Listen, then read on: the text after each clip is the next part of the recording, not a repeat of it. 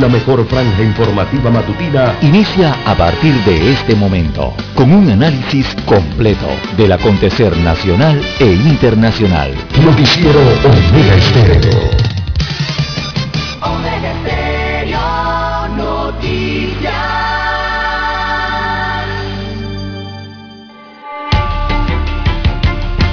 A continuación, los titulares, con los hechos que son noticias hoy.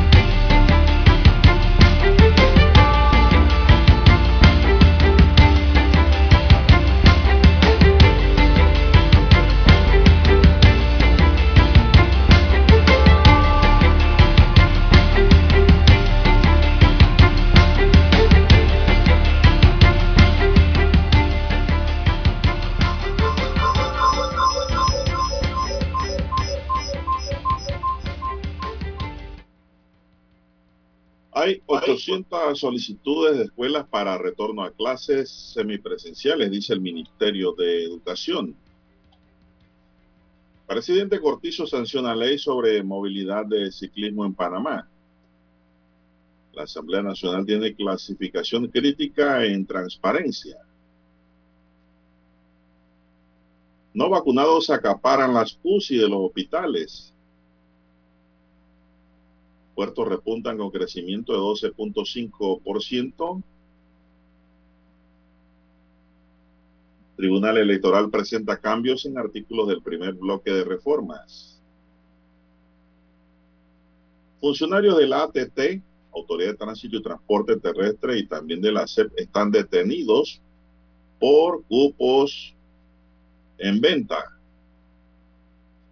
corrupción en ambas instituciones. Dos proyectos definen objetivo climático. Defensoría solo divulgará datos con aval de Leblanc. También tenemos, señoras y señores, que mañana bajará el precio de la gasolina. Corte Suprema de Estados Unidos reactiva política migratoria de Donald Trump. Amigos y amigas, estos son solamente titulares. En breve regresaremos con estas y otras noticias. Estos fueron nuestros titulares de hoy. En breve regresamos. 5.30 AM, Noticiero Omega Estéreo, presenta los hechos nacionales e internacionales más relevantes del día. La mejor franja informativa matutina está en los 107.3 FM de Omega Estéreo, cadena nacional. 7.30 AM, Infoanálisis, con entrevistas y análisis con los personajes que son noticia. La mejor franja informativa matutina está en los 107.3 FM de Omega Estéreo, cadena nacional.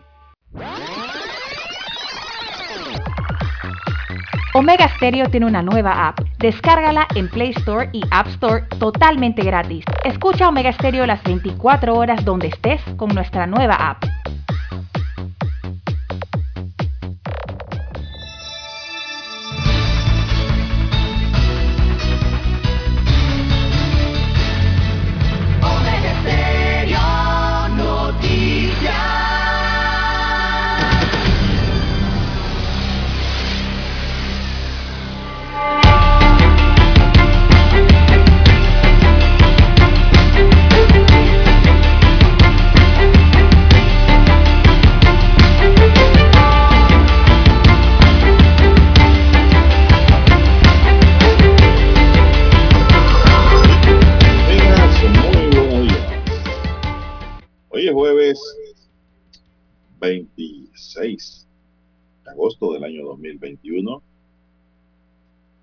Dani Arauz está en el tablero de efectos de sonido en eh, los controles centrales.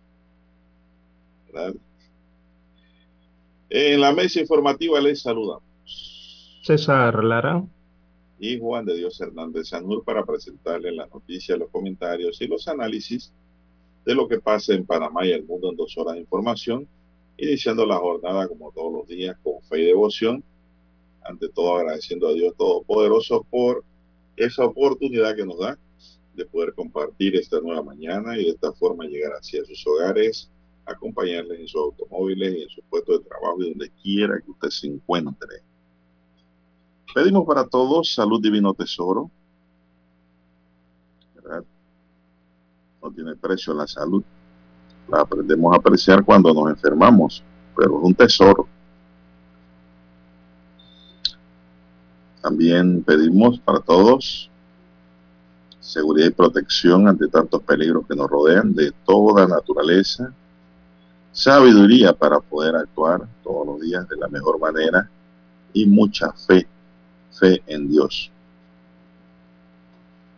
Mi línea directa de comunicación es el WhatsApp doble seis catorce catorce cuarenta y cinco. Ahí me pueden escribir al doble seis catorce catorce cuarenta y cinco doce. Entonces, Lara está en redes. Lara, ¿cuál es su cuenta?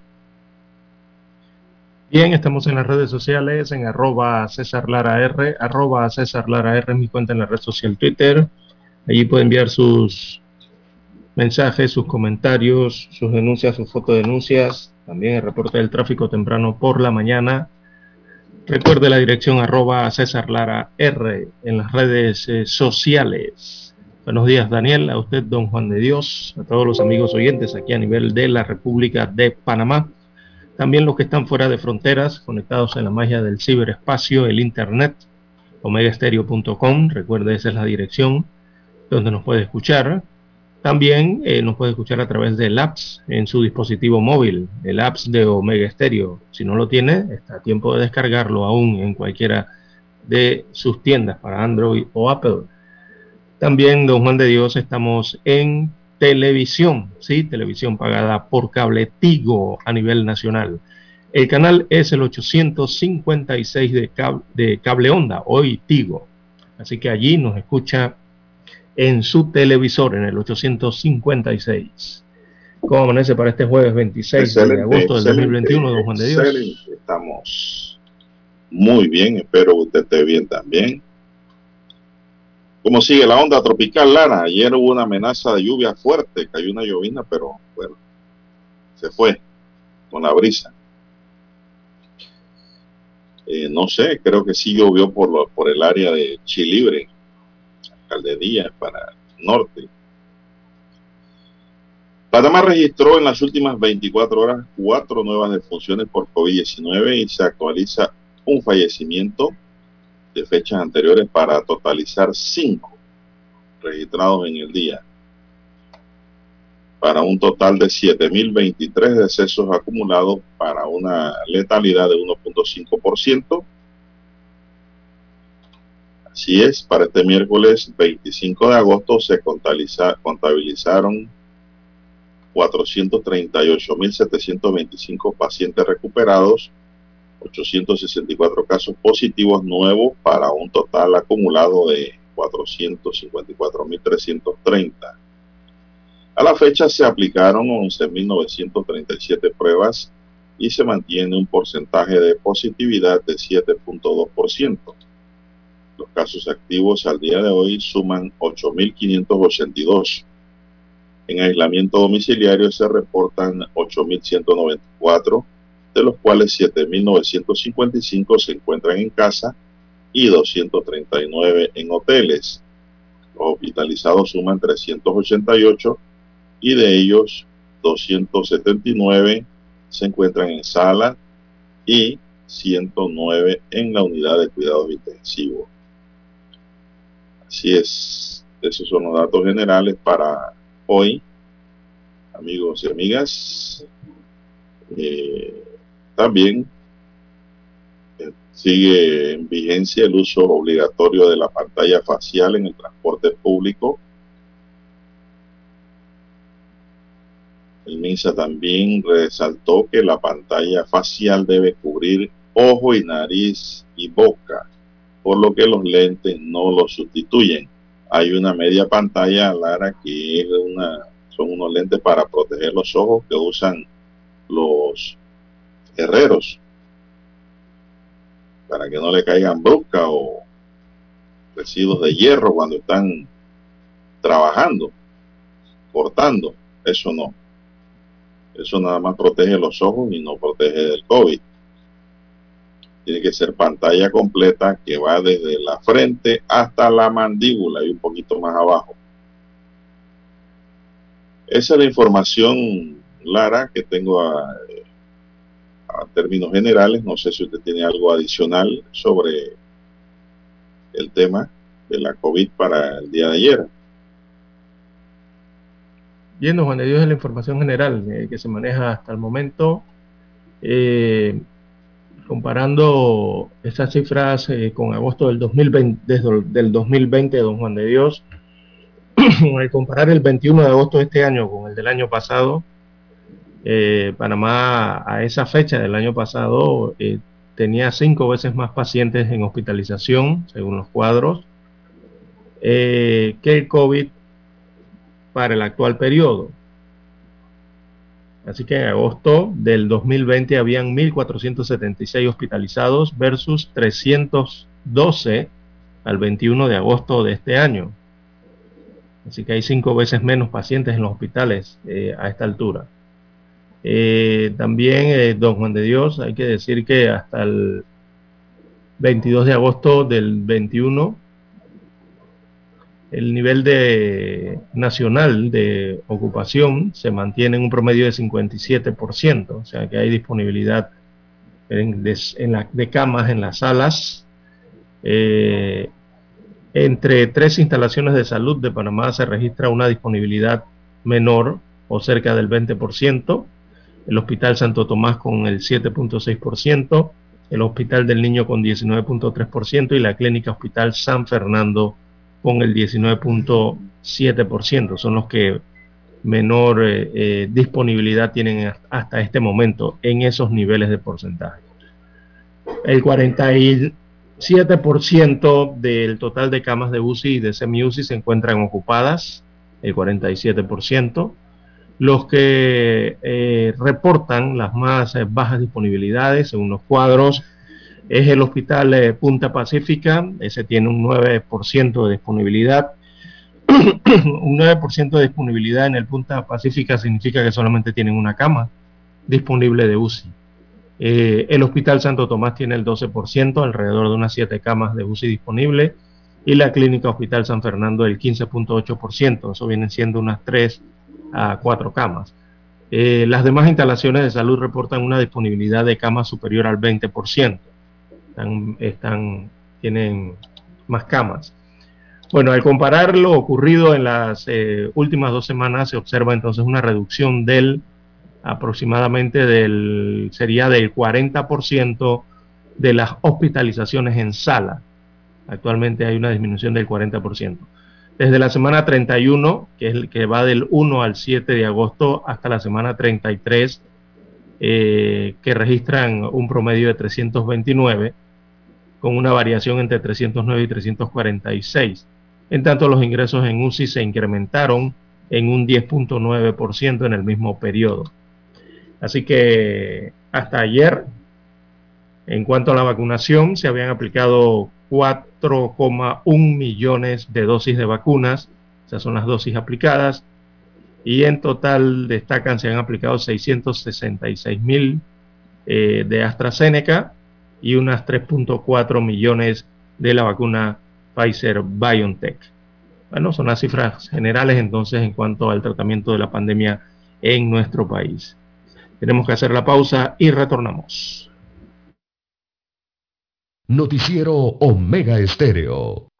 La mejor franja informativa matutina está en los 107.3 FM de Omega Estéreo, 530 AM. Noticiero Omega Estéreo presenta los hechos nacionales e internacionales más relevantes del día. 7.30 AM. Infoanálisis. Con entrevistas y análisis con los personajes que son noticia. De 8 y 30 a 9 y 30 de la mañana, sin rodeos, con Álvaro Alvarado. De lunes a viernes por Omega Estéreo.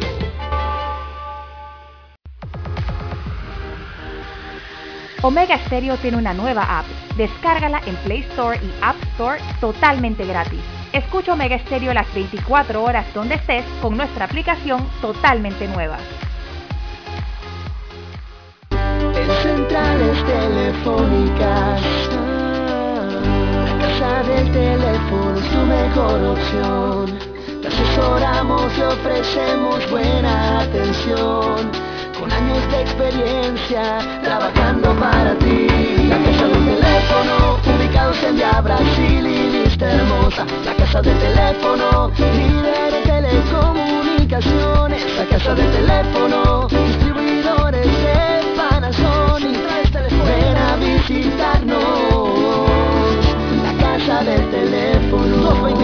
229-0465 lsdtcorp.com Distribuidor autorizado Panasonic.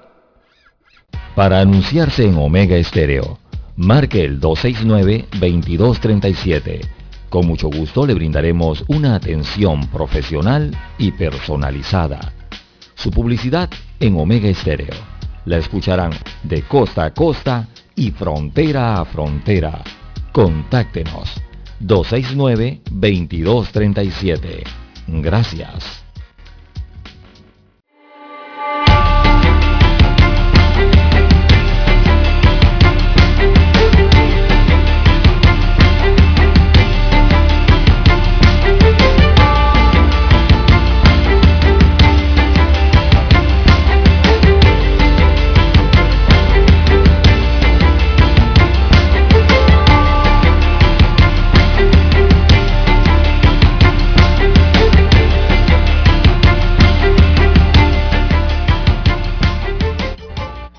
Bien, continuamos, señoras y señores, son las 5.49 minutos. Una jueza de garantía ordenó la detención y separación del cargo de un asesor legal de la Autoridad de Tránsito y Transporte Terrestre y de una abogada de la Autoridad de Servicios Públicos, mientras se les investiga por la presunta comisión de delitos de corrupción de funcionario, luego que la Fiscalía Anticorrupción presentara evidencias sobre la asignación ilegal de certificados de operación llamados cupos que vendían entre 4 mil y 12 mil dólares. La decisión se tomó en una audiencia diligencia desde donde la jueza Shirley Tullier ordenó el arresto y separación del cargo del asesor legal de la Autoridad de Tránsito, Rodolfo Mena, quien era el jefe de ese departamento, y de Dionisia Moreno, funcionaria de la Autoridad de los Servicios Públicos. Ambos amigos. Los abogados defensores apelaron la decisión de ordenar la detención preventiva, petición que se ventilará en otra audiencia programada ahora para el primero de septiembre ante el Tribunal Superior de Apelaciones. Así pues que ha sido separado del cargo, esa es la primera medida, Lara y la segunda es la detención provisional. Vamos a ver qué dice ahora el Tribunal Superior de Apelaciones. Si cambia la medida cautelar personal aplicada a ambos jóvenes. Bueno, ¿qué más tenemos, don César, para hoy? Bien, don Juan de Dios, en más informaciones eh, para la mañana de hoy, las 4.51, perdón, las 5.51 minutos eh, de la mañana en todo el territorio nacional. Bueno, eh, ¿qué le pareció la guerra de, de sin hueso, como decimos en Panamá, que hubo una asamblea nacional el día de ayer? Una guerra verbal, verbal prácticamente, ¿no? Una guerra de billeteras. Sí. Oiga, se desató eso ayer en la Asamblea Nacional entre los diputados Edison Brose y Raúl Pineda en medio de la sustentación del presupuesto de la Autoridad de la Micro, Pequeña y Mediana Empresa. Esa es la AMPIME. Así que el diputado Brose cuestionaba al director de la AMPIME, Oscar Ramos, sobre cuántos de los beneficiarios de los programas de emprendimiento están graduados de secundaria. Luego Pineda cuestionó que diputados que se dicen independientes, sin mencionar el nombre de Brose, hacen consultas ofensivas o discriminatorias contra la gente que trabaja muy duro para superarse. Pregúntale a una operaria de belleza que si está graduada es un acto discriminatorio contra el pueblo. Sí, hay bastante. Pregúntale a un vendedor de legumbres si hizo secundaria, es un acto discriminatorio También hay vendedores que pretenden gobernar en el país. graduados secundaria, hay de todo. Y por eso se formó la discusión, Lara. Por, esa tontería. Porque en realidad fue una gran tontería para armar semejante escándalo. Primero porque yo no veo nada malo en una pregunta como esa. ¿Están fiscalizando? No, sí, están fiscalizando, pero que a ti te digan, Lara, tú estás graduado de doctor en comunicaciones, ¿eso te ofende? No, para nada. Me imagino que no. ¿Qué tiene que ver? Yo me imagino que la pregunta del diputado Brose iba dirigida al hecho de que si saben manejar o no los recursos que le asigna la PYME, ¿no? ¿Qué tal, qué, qué, con qué criterios se manejan esos recursos? Me imagino que iba por ahí porque ni siquiera lo dejaron clara desarrollar la sustentación del porqué de la pregunta. ¿Qué es lo que yo hubiera preguntado? Tú persigues su pregunta, señor diputado. Punto. Entonces, eh, se armó ahí una discusión innecesaria. Pineda brincó como un tigre ante una pregunta tonta también, que no le veo ni pie ni cabeza ante eso. Calificándola de discriminatoria, en realidad eso no es ninguna discriminación. Preguntarle a otra persona su nivel de estudio, eso no es ninguna discriminación, al contrario, eso es información valiosa. Y el hecho de que lo pregunte no digan, tampoco dice que representa las clases altas del país. Y que no preguntar es representar a las clases pobres del país. Bueno, tampoco creo que eso sea cierto. Los diputados son los diputados de la República Aquí ninguno se puede arrogar el derecho de ser el paladín de la justicia, el d'Artagnan de la pantalla. Simplemente es una pregunta que yo quisiera saber también. Esa es una pregunta básica hasta de censo, de población, de consumo, de cualquier currículo vitae.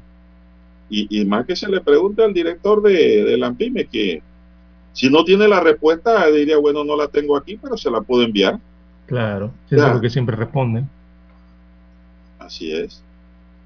Pero no, no creo. Eso era gana de armar bronca y ganar protagonismo, un protagonismo negativo. Así es, negativo, totalmente. No le veo sentido armar una discusión por esa tontería. Así están nuestros diputados. Yo no sé. Sí, el los programas de la AMPIME no son para los millonarios. Si en tal caso la cuestión es porque quieren señalar que Pineda señala que eh, quieren hacer dos países. Eh, eh, un país de, millonarios y, el otro país popular de gente pobre, según el diputado de San Miguelito. Los programas de la AMPIME son básicamente para, son de carácter general, don Juan de Dios. Es más, están más dirigidos a, lo que podríamos señalar clase media o clase baja. No entiendo por qué Pineda se, se ofuscó. Y además que Pineda debe saber que esos son dineros públicos. Esos son dineros de todos. Esa pregunta, por eso digo, yo no le encuentro sentido de armar una bronca, una discusión por semejante tontería. Déjalo que pregunte y tú repregunta o recontesta. Entra al debate. Si en verdad dicen que son abogados ambos. Yo lo quisiera ver ambos en un tribunal de juicio. A ver si son abogados de verdad. Porque esto es una tontería lo que ayer provocaron en una discusión que hasta cortaron la señal de la televisora. Al fin y al cabo, para terminar como dos niños malcriados contestándole a la directora, dando sus excusas. Director. O al director, pues, el Cipriano Adame. No veo por qué hay que entrar en una discusión por una pregunta tan tonta, por decirlo de una manera. Es decir, que no es motivadora de eso. Esa era una pregunta que mereció una respuesta y punto. Yo no le veo discriminación por ningún lado. Es que eso es lo que tienen que hacer los diputados, fiscalizar cómo se han destinado los recursos de cada institución. Para eso son las vistas eh, presupuestarias, don Juan de Dios, y la oportunidad de tener a los eh, funcionarios del Ejecutivo para precisamente eso, escudriñar y Yo estoy seguro que, que, Ramos quería contestar. Estoy seguro de eso, que él quería contestar esa pregunta. Eso no tiene ningún pecado saber. Así que casi se van a las manos, pero quedó en, en, un, en una discusión allí entre ambos eh, diputados. Algunos videos circularon en las redes, don Juan de Dios, respecto a esto, ¿no? Eh, y por allí también el diputado Brose le eh, dice que no sabe a qué le tienen miedo en la asamblea. Lo que hay es que debatir políticamente y, y, y a la altura, ¿no? Es lo que señalaban básicamente los diputados el día de ayer respecto a este encontronazo que tuvieron estos dos eh, políticos allí en la Asamblea Nacional. Bien, son las 5.59 minutos, señoras y señores, 5.59 minutos en su noticiero Ministerio, el primero con las últimas. Ojalá hayan aprendido que eso fue de mal gusto, Lara, para la población, para la población en general, porque eso no, no amerita una discusión por una tontería así. Se supone, Lara, que los préstamos los emprendedores, a los pequeños emprendedores, primero no deben llevar carta de recomendación de ningún diputado para arrancar. Porque esos dineros no son de los diputados. Dos, allí puede haber tanto gente pobre como rica. ¿Cuánta gente rica no ha quedado en la ruina, Lara? Dígame usted. En medio de esta pandemia, sí. Y necesitan, necesitan un capital semilla para volver a arrancar.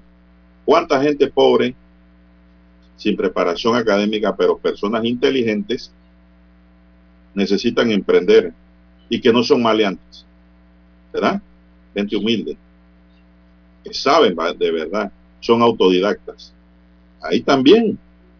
Entonces, no sé en dónde arrancaría, dónde estaría la discriminación aquí de la que hablan. Eso no es ninguna discriminación. Así, la Asamblea Nacional es un órgano de debate, don Juan de Dios. Allí no es un órgano. Usted lo está diciendo de debate, uno de pero no puede decirle o negarle la palabra al resto. Es un órgano, usted lo ha dicho de debate, pero eh, lo de ayer no era debate. ¿o sí? No, no, era, era una discusión en quién podía hablar y quién no. Eso dependiendo de lo que iba a preguntar. Clara de borrachos.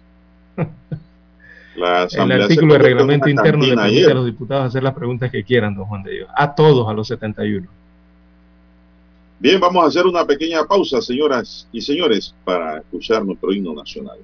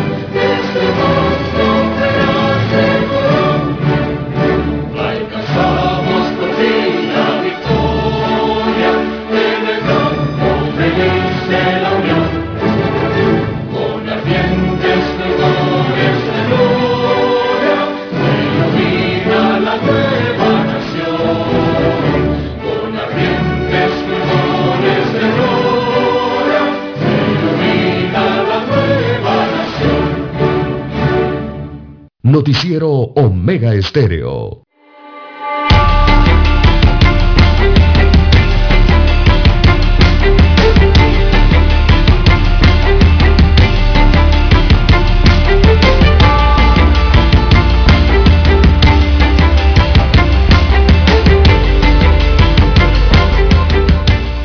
Bien, señoras y señores, el presidente Laurentino Cortizo sancionó ayer la ley que modificó la norma sobre movilidad de ciclismo en Panamá, aprobada este año en tercer debate por la Asamblea Nacional.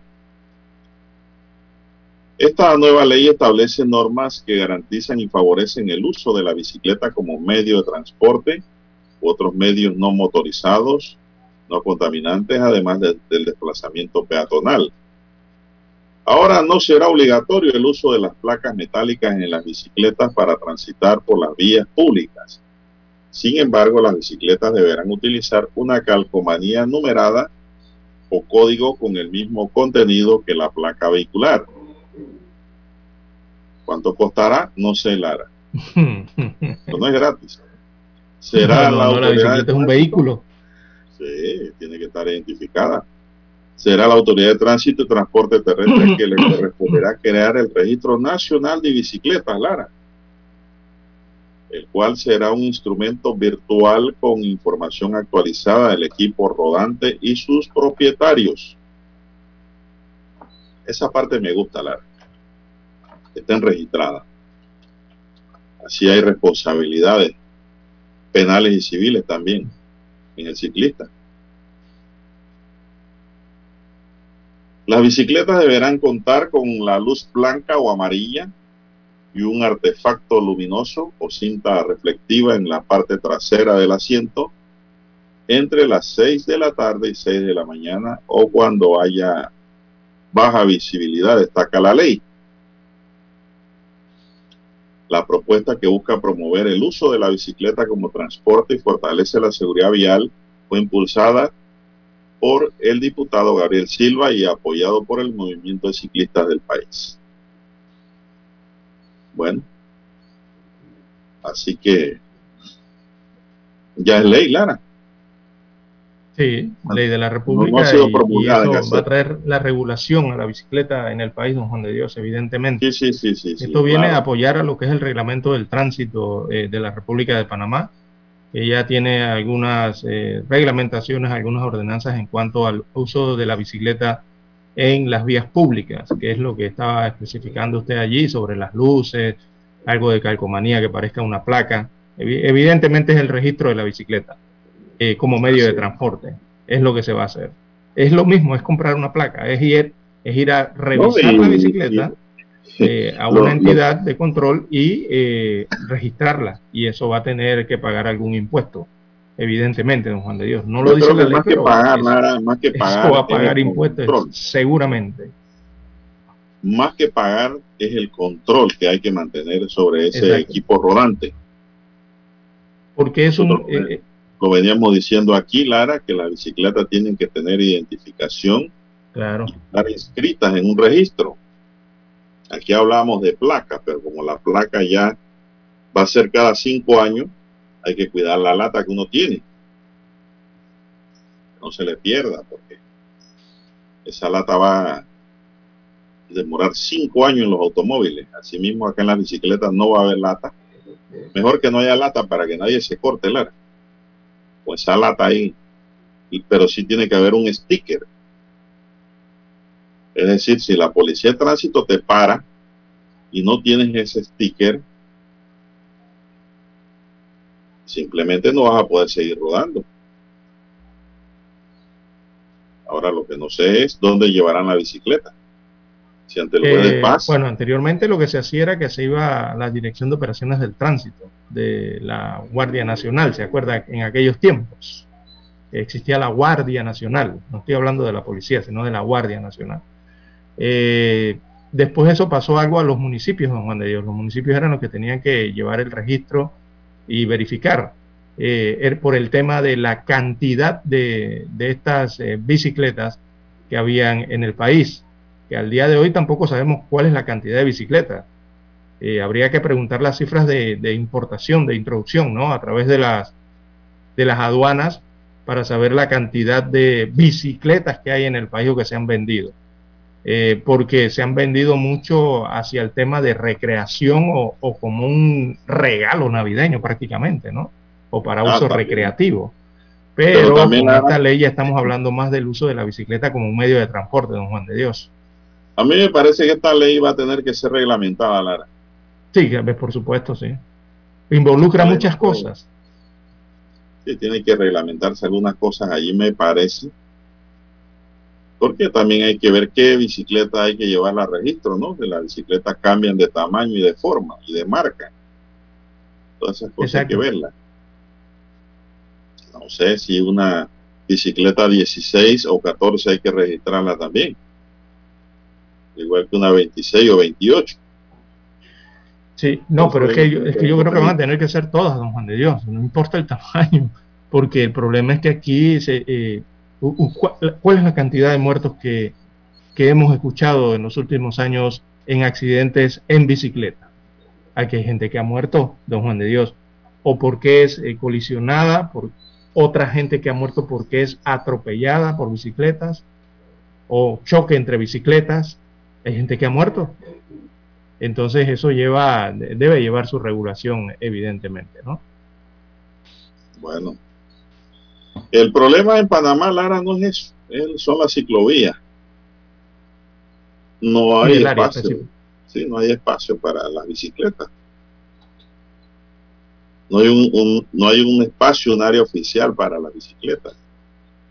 Ese es el problema principal de nuestro país. Pero lo de registro me parece muy bueno que se tengan que registrar, Lara, porque uno protege el patrimonio también individual, no lo vean tan mal. Desde el momento que usted registra su bicicleta, ya si a usted le hurtan o le roban la bicicleta, ya usted tiene un documento que lo acredita como propietario de un bien.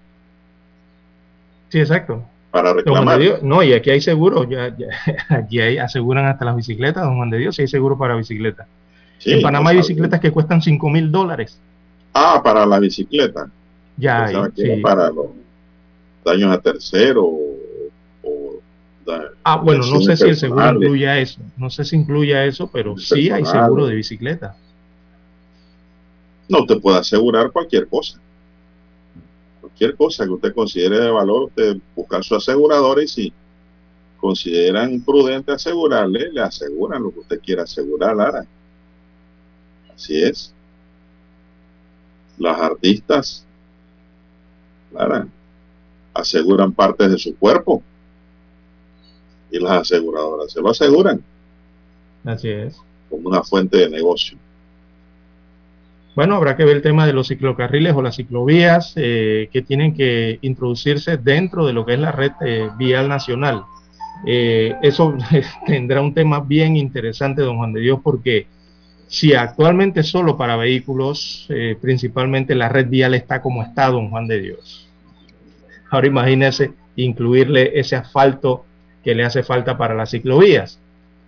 Eso, eso va a estar interesante cómo van a hacer eso, ¿no? Y lo otro es la regulación ya hacia la propia educación vial, eh, cómo manejar bicicletas, o el, el, tema que tiene que ver con la licencia de conducir. Recordemos que el número 2, creo que es el número 2, don Juan de Dios, o el 1, no sé cuál de los dos números es el que representa la bicicleta en la licencia de conducir. Uno. El uno, es el uno. Ok. dos en moto. Bueno, vamos a una pausa, Daniel, y regresamos. Somos Omega Estéreo. 40 años siendo la cadena nacional en FM Estéreo, pionera en Panamá. Desde los estudios de Omega Estéreo, establecemos contacto vía satélite con la voz de América.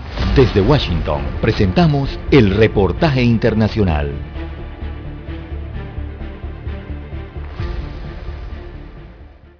El Pentágono anunció el miércoles que el ejército de Estados Unidos continuará evacuando personas del aeropuerto de Kabul hasta el plazo del 31 de agosto, si es necesario, pero que dará prioridad a la retirada de tropas y equipo militar en los últimos días. Hay unos 5.400 militares de Estados Unidos en el aeropuerto, un número que, según el presidente Joe Biden, se reducirá a cero a fin de mes. El general de división del ejército William Taylor dijo en rueda de prensa que más de 10.000 personas están en el aeropuerto de Kabul esperando a ser evacuadas. El general agregó que en las últimas 24 horas 90 vuelos militares estadounidenses y otros vuelos internacionales han evacuado a 19.000 personas adicionales, lo que eleva el número total de evacuaciones hasta el momento a unas 88.000. El portavoz del Pentágono, John Kirby, dijo que hasta ahora se han evacuado de Kabul a 4.400 ciudadanos estadounidenses, pero que no sabe cuántos exactamente permanecen ahí. Seth Moulton, demócrata, y Peter Meher, republicano, legisladores de la Cámara de Representantes, quienes sirvieron en la guerra de Irak, dieron a conocer en un comunicado que fueron a Kabul a recopilar información como parte de la función de supervisión del Congreso estadounidense. Alejandro Escalona, Voz de América, Washington. Escucharon vía satélite desde Washington el reportaje internacional.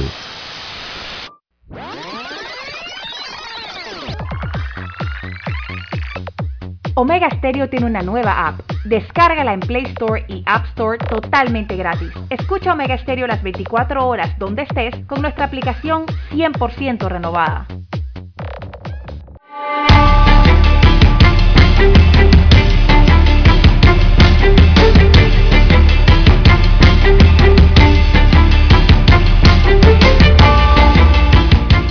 Bueno, Lara, aquí dice un oyente que la clasificación de licencias ahora es por letra, no es como la vieja guardia cuando usted obtuvo su licencia con la policía, la guardia. Es por letra ahora.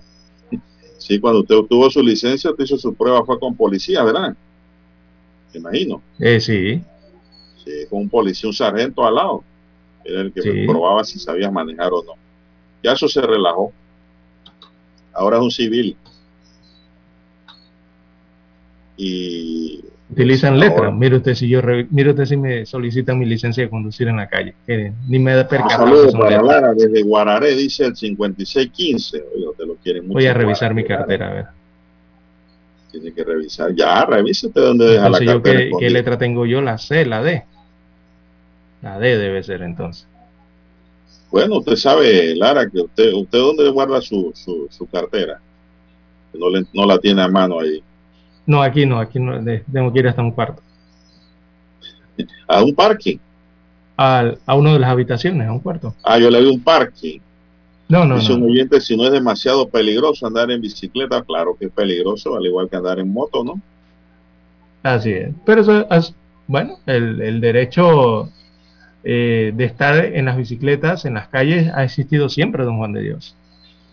Digo, manejar bicicleta, es de toda la vida. Es, manejar bicicleta, eso le gusta a la gente. A muchos pasamos por ahí. Ya no, ya no nos llama la atención eso, pero de muchacho casi todo, yo no creo que haya gente que no sepa manejar bicicleta. Yo no creo. Bien, vamos a la información. Son las 6:17 minutos. Se conoció que un operativo se debió a que pandilleros se reunían para tratar sus movimientos relacionados al narcotráfico y cae un miembro del Senan. Claro, ¿qué está pasando? En cada incautación, cada problema hay un miembro de la seguridad. Ahora investigan un cabo segundo del Servicio Nacional Aeronaval que fue detenido por unidades de la Dirección de Investigación Judicial y de la Dirección de Investigación Policial de IJ y DIP, quienes realizaron un operativo en una finca en Utibe de Pacora. Se conoció que este operativo se debió a que pandilleros se reunían en esta área para tratar sus movimientos. Al llegar las unidades a este lugar llegaron, lograron decomisar varias armas de fuego. Sin embargo, varios de los sujetos se dieron a la fuga por el monte. En el área dejaron abandonadas varios vehículos.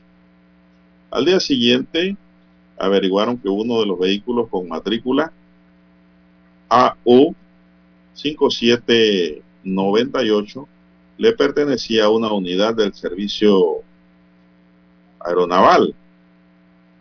Dentro había un arma de fuego como la que le entregan a dicho uniformado. Los uniformados se quedaron esperando en el área hasta que llegó un vehículo taxi en el cual se transportaban tres personas, entre ellas el cabo del Senán. Dentro de dicho vehículo ubicaron otras armas de fuego. Los tres individuos quedaron a órdenes de las autoridades para las debidas investigaciones. Las unidades de la DIJ y de la DIP se mantenían realizando un operativo en una finca donde se realizaban reuniones de pandilleros, Lara, según la información que se desprende. Bueno, ¿qué está pasando, Lara, en los estamentos de seguridad? Sí, es que, uno, trata, digo, uno trata de entender eh, por qué una persona que tiene una profesión que no está mal pagada, don Juan de Dios. No, la no. profesión de policía hoy día no es mal pagada. No, pues ganan bien. Ganan muy bien en Panamá. Entonces uno trata de entender cómo una persona con una profesión, un oficio formal, quizás una persona joven, ¿verdad? Eh, o un adulto joven todavía, que tiene cómo sostenerse en la vida, se involucra en esto, don Juan de Dios. Bueno, el diablo es puerco, Lara. Poderoso don dinero. Así es, eso se llama, Lara, la codicia, ¿no? Exacto. Porque escasez de recursos quizás esa unidad de la policía no tiene. Eh, quizás tenga una familia que pueda mantener muy bien. No sé si es que se dejan influenciar por la delincuencia, cuáles serán los métodos que utiliza la delincuencia en el país para influenciarlo. Hay que ver desde qué punto de vista ven eh, la ilegalidad la persona, ¿no? Cómo, eh, cómo ha sido formada a, al pasar de los años. Y yo no sé, no, no sé la estructura del crimen, por, por dónde, eh, qué pastilla, qué confeti es el que le ofrece que caen en esto. Bueno, Lara, pero es que ese es un mal general. Ese es un mal general, Lara, y pienso que donde no debería caer más ese mal debe ser en los estamentos de seguridad, ¿no? Que son los llamados a proteger y servir. Eh, no es lo mismo un uniformado que un particular en cuanto a sus responsabilidades, obligaciones y conducta. Debe ser distinto. Pero, y lo que estamos viendo que los que están cayendo son siempre jóvenes, Lara. Por eso, por eso digo. Un no ve que agarran un, un, a, a, un, a, un, viejo policía en eso. Son pues, gente nueva. Bueno, eso ocurrió. Pienso que también lo importante es que el Ministerio Público y lo del resto de los estamentos de seguridad, como la DIJ y la DIP, están haciendo su trabajo también. No se están prestando para el encubrimiento de nadie. Están haciendo, están cumpliendo con su función. Eso también es importante. Que las mismas instituciones vayan autodepurándose. Esto y eso es fácil, Lara, eso también depende de los directores de los, de, de los estamentos de seguridad. Usted se da cuenta cuando un uniformado anda en algo malo, que no se haya ganado el gordito. Sí, empiezan exacto. a hacer ostentaciones. Exactamente. Resulta ser, que, resulta ser que el cabo de Sarento tiene mejor carro que el comisionado. ¿Cómo Llega se, cómo una, se, lo, no se ganó el gordito? A, a, a, la zona policial. Bueno, y pues, ni siquiera el jefe fácil, tiene una Prado eh, es que debe, de, debe existir, Lara, un departamento de asuntos internos que investigue estas cosas, estos enriquecimientos injustificados. Porque el diablo es puerco, Lara, y el que consigue dinero de la noche a la mañana, lo primero que empieza a hacer es ostentaciones, a gastar, a mostrar que puede y tiene. Pero ¿cómo puedes y tienes si tú no eres empresario, tú no tienes negocios que te pueden generar más dividendos que un salario? Exacto. Entonces, es que la máxima está allí, don Juan de Dios. un emplea, un servidor público con salario estatal, don Juan de Dios, no puede llegar a ser millonario. O de empresa trabaje desde los dos años, si le dan permiso. O de empresa privada, Lara. No, puede, no, llega con el salario del Estado. Ningún salario del Estado lo hace millonario. Ni de la empresa privada. Exacto. Estamos hablando de salario y empleado. ¿Quiénes pueden cambiar? De pronto, Lara. Los ejecutivos que trabajan independiente. De pronto hicieron un buen negocio legal y su vida le cambió. Lara, yo conozco abogados que andaban en bus consiguen buenos casos y hoy día andan en Lexus por la calle. Conozco médicos que se han graduado, han trabajado, se han especializado, ponen su clínica privada y viven muy cómodamente, Lara, producto de su esfuerzo. Pero usted no me venga a mí y que con un salario de mil dólares usted va a tener y tener y tener y tener. Esas, esas cosas se pueden investigar. Lo que pasa es que no quieren investigarlo en Panamá. Facilito. Bueno, ojalá esto sirva de ejemplo para la juventud de que el crimen no paga.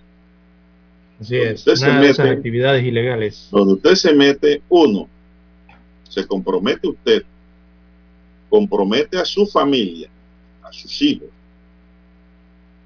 Y tres, Clara, tarde o temprano va a caer. Y lo que le espera es la cárcel. Le voy a decir que la cárcel es terrible, eso no es bueno, no sé. ¿Qué piensan, qué piensa nuestra juventud que se ve tentada a caer en estos negocios y teniendo como eso un trabajo que le paga bien para vivir, pues? Hay que subir por la escalera, poquito a poquito. ¿Cuántos uniformados no hay estudiando una segunda carrera, Lara? Así es. Para tratar de subir por la escalera y mejorar su condición de vida. Usted va a las universidades, usted se va a encontrar con cualquier cantidad de uniformados estudiando otra carrera también, como medios alternos de superación. Eso es subir por la escalera. Pero meterse a pandilla, a banda, a colaborar con el crimen, eso no te va a llevar a nada bueno.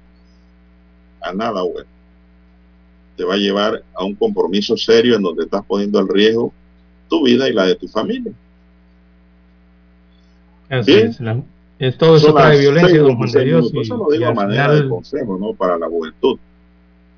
Sí, hay que entender que todo eso de organizaciones, crímenes, eh, delincuencia organizada, todo eso trae al, al, final violencia, don Juan de Dios, y la violencia se convierte al final también en un problema de salud pública. Todas esas muertes y todos esos heridos. Pero bueno, hay que hacer la pausa, don Juan de Dios, para escuchar los periódicos. Noticiero Omega Estéreo, 7:30 AM. Infoanálisis, con entrevistas y análisis con los personajes que son noticia. La mejor franja informativa matutina está en los 107.3 FM de Omega Estéreo, cadena nacional. Desde los estudios de Omega Estéreo, establecemos contacto vía satélite con la voz de América. Desde Washington, presentamos el reportaje internacional.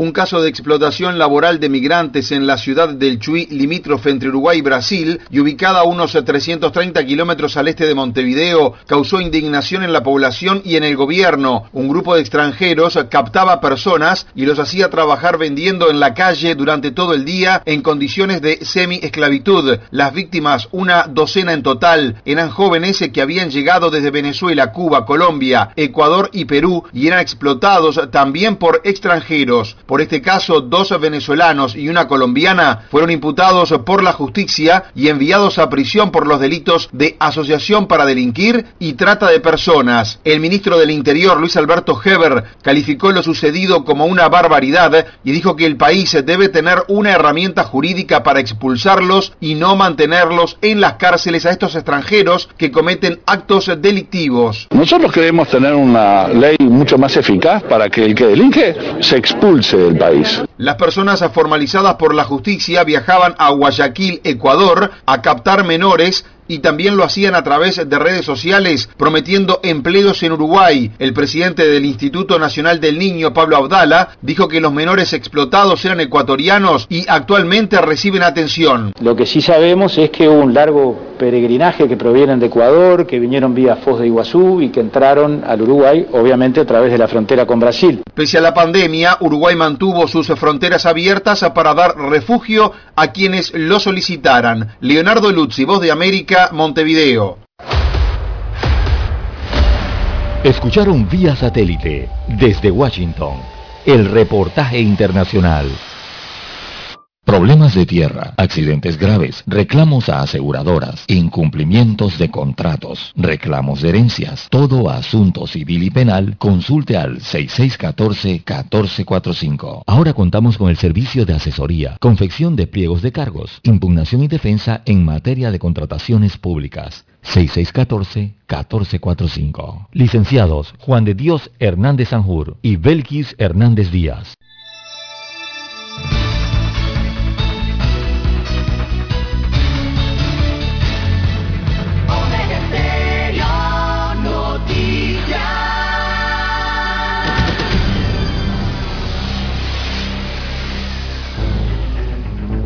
Las noticias impresas en tinta sobre papel. Con ustedes.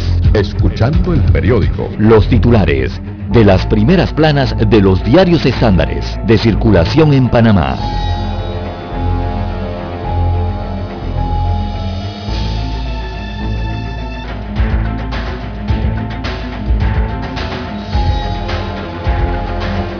Bien, amigos oyentes, el diario La Estrella de Panamá titula para este 26 de agosto, jueves 26 de agosto del 2021, intolerancia en la Asamblea, altercado entre dos diputados en presupuesto.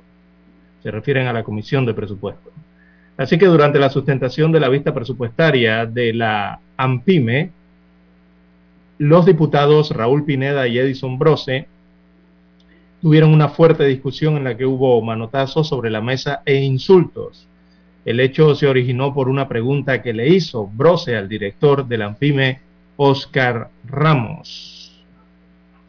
También para hoy la Estrella de Panamá destaca reformas electorales, se inicia primer debate en la Asamblea Nacional.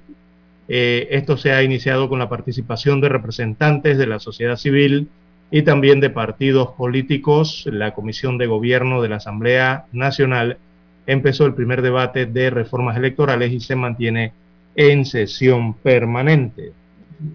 En otros títulos, empresarios se suman al reclamo de clases presenciales. Hay que regresar a las clases. Bueno, el presidente de la Cámara de Comercio, Industrias y Agricultura de Panamá, él es José Icaza Clemán, se sumó a las voces que reclaman el reinicio de las clases presenciales de forma gradual como anunció el Ministerio de Educación. Pero la medida es eh, vista con recelo por los docentes. Oiga, los docentes no quieren regresar a dar clases. Por muchos argumentos que han dado en estos días, al final la percepción es que no quieren regresar a dar clases los docentes. Las escuelas están allí, se pueden utilizar, el protocolo se puede aplicar, pero buscan, le buscan la quinta pata al gato, como decimos en buen parameño, para no regresar a las clases presenciales. Bien, en más títulos eh, para la mañana de hoy en Cultura Línea de Vida, la exposición de, del artista Juan Romano. Hay un artículo especial en la página 2B de la Decana de la Prensa Nacional. También en gastronomía, eh, Pitas Allá, la colorida y exótica fruta con cualidades nutritivas que conquista el mercado. También hay un reporte especial, eh, lo titulan Carta a la memoria de Alberto Walde. Se trata de Alberto Walde, fue un apasionado escritor de los temas culturales que en los tres últimos años dio un giro en la estrella de Panamá. Eh, en Estrella de Panamá ahora publican su columna deportiva. Esa columna deportiva se llama Cartas a Diego. Está en la página 6b, el artículo especial que se le escribe. Bueno, aparece una amplia fotografía destacando el tema deportivo. Eh, la titulan Los convocados para la octagonal de la FIFA. Así que el técnico de la selección, eh, Thomas Christiansen, aparece la fotografía del danés, en momentos en que revela el listado de jugadores que la otra semana iniciarán el proceso para Qatar, en la que resaltan eh, que resalta aquí, dice la estrella, nueve que no estuvieron en la ronda pasada. destaca aquí la estrella de Panamá. Y bueno, ah, coloca la lista eh, del nombre de los, de los 28 futbolistas panameños que integran ese llamado, esa convocatoria o ese equipo que irá a enfrentar estos tres primeros partidos eh, frente a México, Jamaica y Costa Rica. Eh, también el cuadro COVID-19 aparece en el diario La Estrella de Panamá. 454.313 casos confirmados, 864.000 nuevos casos se registraron ayer, 864, perdón, nuevos casos. Eh, en cuanto a los fallecimientos, la suma va por 7.023 fallecidos a lo largo de la pandemia. Específicamente en las últimas 24 horas, según el cuadro de la estrella, se oficializan cuatro decesos más y los recuperados son 438.725 los curados o restablecidos eh, de la enfermedad. Esos son los títulos que presenta en portada el diario La Estrella de Panamá. Revisemos ahora la portada del diario La Prensa. Bien, amigos oyentes, el diario La Prensa titula para hoy hay 800 solicitudes de escuelas eh, para el retorno a clases semipresenciales. Después del anuncio del regreso gradual de los docentes a los centros educativos, recordemos que ese anuncio lo hizo el pasado 18 de agosto la ministra de Educación, eh, precisamente esta institución rectora de la educación en Panamá ha recibido 800 solicitudes de escuelas en el país que desean incorporarse al proceso de retorno semipresencial y algunos otros a la presencial. Esto en cuanto al tema de educación.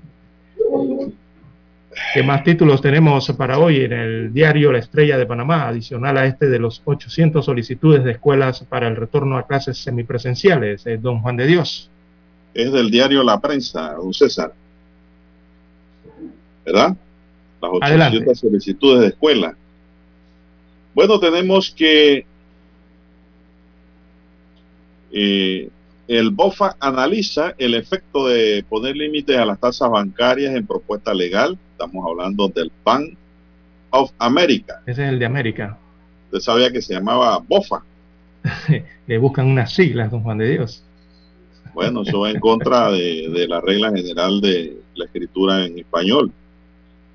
Se deben poner siglas en lo que es conocido. Conocidas, exactamente, que sean conocidas. La regla general. Conocidas. El proyecto de ley 420 que propone fijar un tope a las tasas de interés que cobran entidades bancarias ha trascendido la frontera y ha sido objeto de un análisis por parte del Banco de América Security, conocido como BOFA.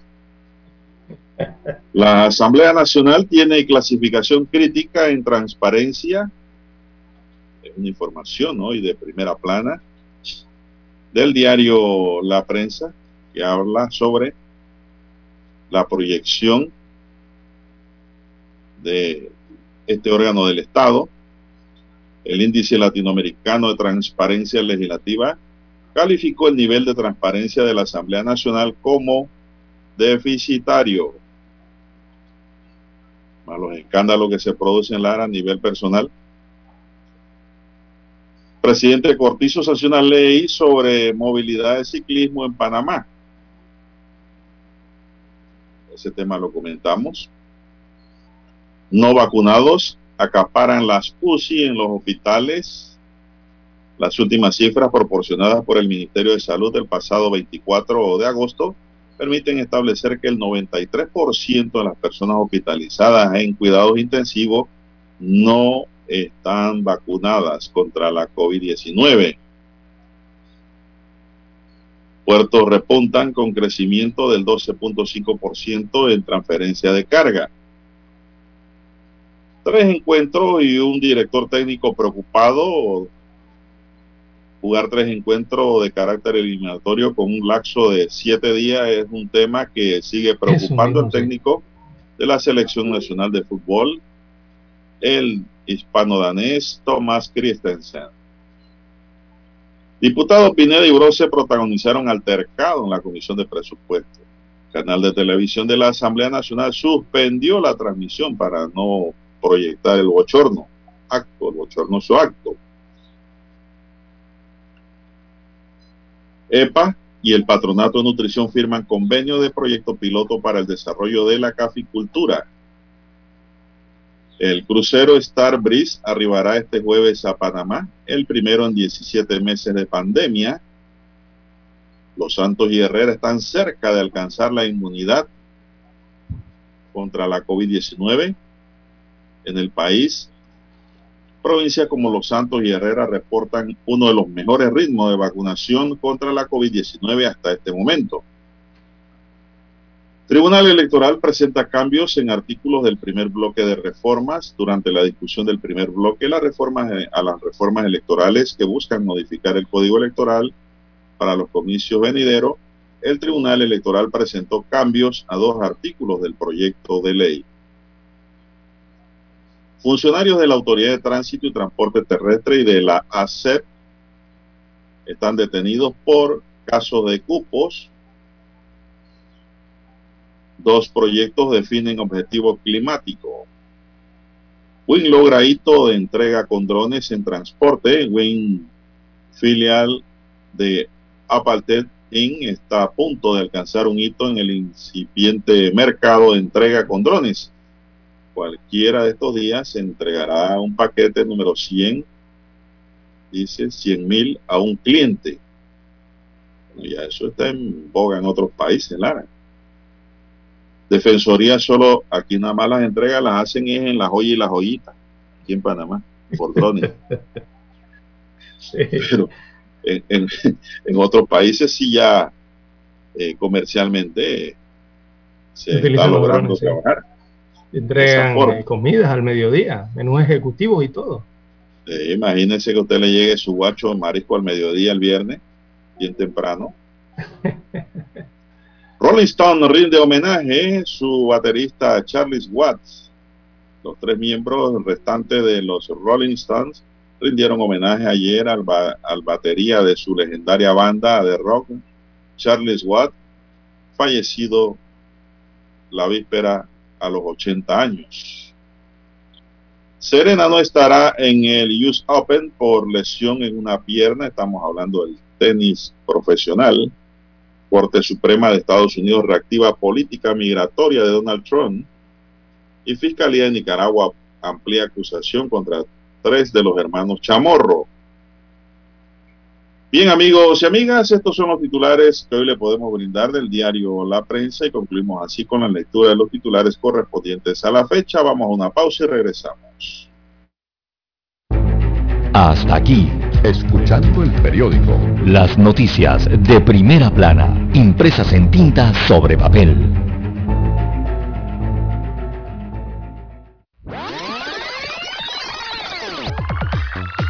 Omega Stereo tiene una nueva app. Descárgala en Play Store y App Store totalmente gratis. Escucha Omega Stereo las 24 horas donde estés con nuestra nueva app.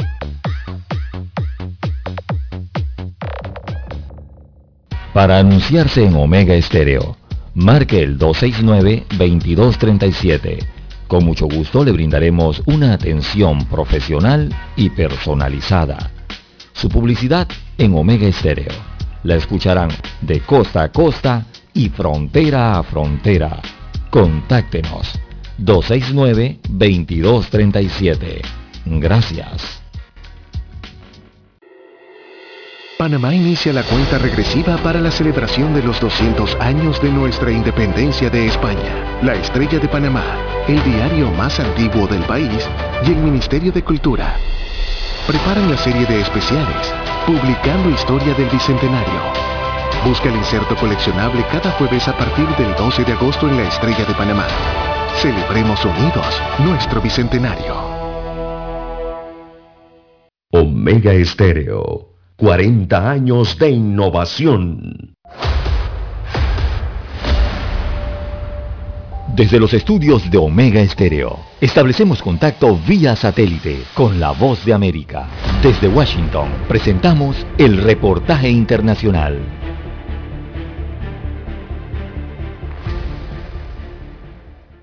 Los gobiernos de México y Ecuador convinieron reanudar el proceso de negociaciones para concretar en el corto plazo el acuerdo de integración productiva cuya firma representa una prioridad en la relación bilateral. El presidente de Ecuador, Guillermo Lazo Mendoza, acudió como invitado especial del mandatario mexicano Andrés Manuel López Obrador a la ceremonia por los 200 años de los tratados de Córdoba. La celebración se realizó en el estado de Veracruz.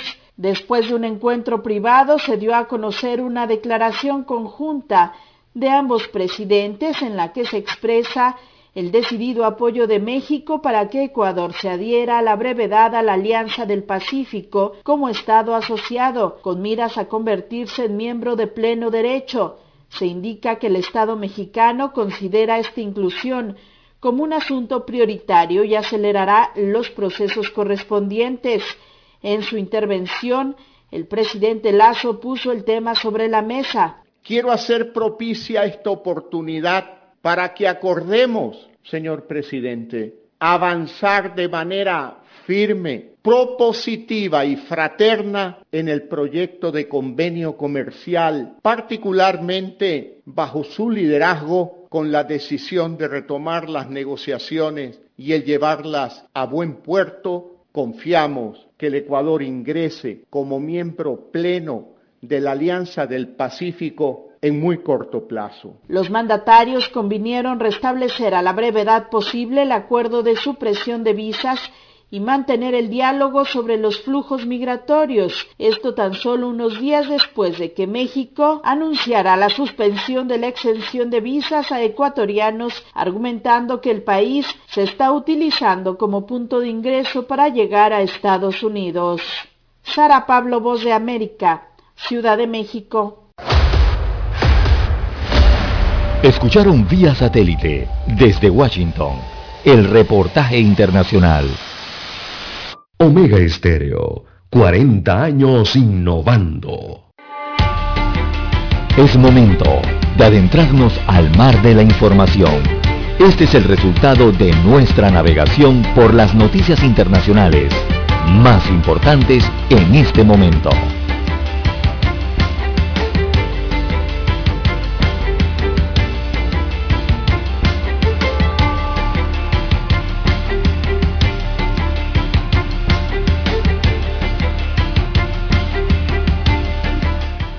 Bien, amigos oyentes, la hora 6:46 minutos de la mañana en todo el territorio nacional, de relieve a nivel internacional fuera de nuestras fronteras. Veamos en el mundo, eh, destaca hoy la información que acaba de entregar los Estados Unidos de América, también Australia y también el Reino Unido, prácticamente en conjunto, han informado respectivamente y es que ellos están alertando de posible amenaza terrorista en el aeropuerto de Kabul, cada uno a través de sus eh, sistemas de inteligencia, ¿no? Pero han emitido los comunicados y prácticamente han sido simultáneos. Entonces, eh, estos gobiernos lo que han emitido son avisos simultáneos eh, sobre el riesgo de ataque en la zona y están pidiendo a sus ciudadanos no acercarse al aeropuerto de Kabul. Eso es lo que en sí, en síntesis, podemos extraer de estos tres comunicados, que ellos están instando a sus ciudadanos a salir inmediatamente de la zona del aeropuerto de Kabul, debido a la amenaza terrorista existente contra ese punto en Afganistán. Eh, recordemos que esa es la única puerta de salida del país, primero para los miles de afganos eh, que intentan salir de este país asiático, que están desesperados eh, para entrar entonces en los vuelos de, evacuación que se organizan eh, en ese punto, en ese aeropuerto y que son organizados por varios países. Así que es lo que están emitiendo estas tres naciones de la comunidad internacional a sus ciudadanos que eh, parece mentira, don Juan de Dios, pero es que es que salgan del aeropuerto. Les están pidiendo que antes era que no fueran al aeropuerto. Ahora es que los que están en el aeropuerto salgan del aeropuerto. Porque eh, supuestamente, bueno, aquí lo que ellos señalan, tienen indicios de una amenaza terrorista existente contra esta, eh, esta puerta de salida en Kabul. Eh, es lo que está ocurriendo ahora mismo. Evidentemente, allá está creciendo aún más y más y más la desesperación. Eh, por la, primero por la disminución de vuelos que ya se está registrando. Es que hay que recordar que es hasta el 31 de agosto lo que han indicado los Estados Unidos que mantendrán la seguridad y se mantendrán en el aeropuerto. Hoy estamos a 26. El detalle con estas evacuaciones, don Juan de Dios, es que recordemos que ellos no, e, estos ejércitos de estos países, ellos no van a esperar hasta el 31 para salir. Ellos tienen que ir progresivamente sacando a sus efectivos y a su equipo militar. Y eso no se puede hacer en una, en dos horas, don Juan de Dios. Eso le toma días hacerlo. Porque esos mismos aviones que usted ve que se cargan de gente, ahora tienen que cargarlos de vehículos, equipos de tierra, eh, aeronaves, tienen que cargar todo eso, además del personal, el mismo personal que tienen que sacar del aeropuerto. Y eso les va a tomar mínimo, don Juan de Dios, entre 48 horas o quizás hasta estos mismos, hasta estos tres días que le faltan. Ya Francia informó eh, que su evacuación culmina hoy a la medianoche. Ya no van a evacuar más a través de sus aeronaves ni a través de su ejército. Ya anunciaron los franceses. Así que son aviones menos que habrán para la evacuación de ciudadanos y también de los afganos que desean salir de Afganistán. Bueno, y si el talibán le da, Lara, amigos, y si el talibán le da una semana más por lo menos. Eh, no la han dado todavía. No la han dado, pero si yo fuera asesor del talibán, yo le diría, vamos a darle 10 días más. para que no digan. Desde, desde acá. Bueno, eso lo tendrían que, eso lo tienen que informar entre hoy y mañana. Si entre hoy y mañana los talibanes eh, no les dan una prórroga, si se ve que ellos van a comenzar a desarmar su, su, infraestructura que tienen en este momento de emergencia para poder retirarse el 31. Y lo van a comenzar a partir del sábado. Vamos a ver qué acontece, porque el talibán está diciendo que ellos son buenos, Ah, bueno, que, todo ha cambiado, que ellos no se van, que las mujeres las van a tratar bien, a los niños, y que siga una vida normal y que quieren relaciones internacionales con los otros países. Bueno, tienen que demostrar que es así, Lara. Una demostración sería dando una pequeña prórroga ahí para que se retiren los que se quieren ir, ¿no? ¿No le parece? Bueno, eh, pero eso es lo que dice el talibán. pensando como occidental? ¿Será que yo estoy pensando como un occidental, Lara? Eh, bueno, puede ser. Hasta ahora eh, los talibanes se han comprometido, según los informes, ellos se han comprometido a permitir que los ciudadanos norteamericanos y afganos en riesgo, los que están en riesgo, puedan salir. Están creando una especie de, de zona segura para llegar al aeropuerto, ¿no? Eh, pero por estos días, hasta el 31 de agosto. Después no sabemos qué ocurrirá. Bueno, la Corte Suprema de Estados Unidos ordenó ayer la reactivación de una política migratoria que obligaba a los solicitantes de asilo a esperar en México su cita ante tribunales. Un fuerte revés para el presidente Joe Biden que angustia a miles de que aguardan en la frontera. Impulsado por el expresidente Donald Trump, el programa Quédate en México permitió que decenas de miles de solicitantes de asilo, en su mayoría de Centroamérica, fueran enviados de regreso a la frontera con México a la espera del resultado de sus trámites de ingreso. La administración de Biden actuó rápidamente para comenzar a desmantelar y poner fin a esa controversia política. oficialmente denominada Protocolo de Protección al Migrante. Tras pasar por varias instancias judiciales, el gobierno de Biden solicitó a la Corte Suprema de Justicia la suspensión de la reinstalación del programa. En una breve orden sin firmar, al máximo tribunal indicó el martes que la solicitud de suspensión está denegada. Según el documento, los tres jueces progresistas de la Corte, Stephen Breyer, Sonia Sotomayor y Elena Kagan, dijeron que habría permitido la suspensión de esa norma. El caso ahora puede trasladarse a nivel judicial inferior en un tribunal de apelaciones. El Departamento de Seguridad Nacional de Biden dijo que lamenta que la Corte Suprema se haya negado a conceder una suspensión. Agregó que mientras continúa el proceso de apelación, sin embargo, dicen que se cumplirá con la orden de buena fe. La Cancillería de México confirmó la noche del martes que fue notificada por el Departamento de Seguridad Nacional sobre los resultados o resolución judicial y que ambas instituciones intercambiaron información sobre la misma para definir una postura, Lara. Así que... Sí, exactamente. Tienen que cumplirla. Es una orden de la Corte Suprema de Justicia, don Juan de Dios. Eh, así que el, al Ejecutivo norteamericano no le queda más que cumplirla. Están obligados a eso. Eh, es la orden de buena fe, ¿no? Eh, y evidentemente esto no es, esto no le va a gustar a nadie, a nadie en general, don Juan de Dios.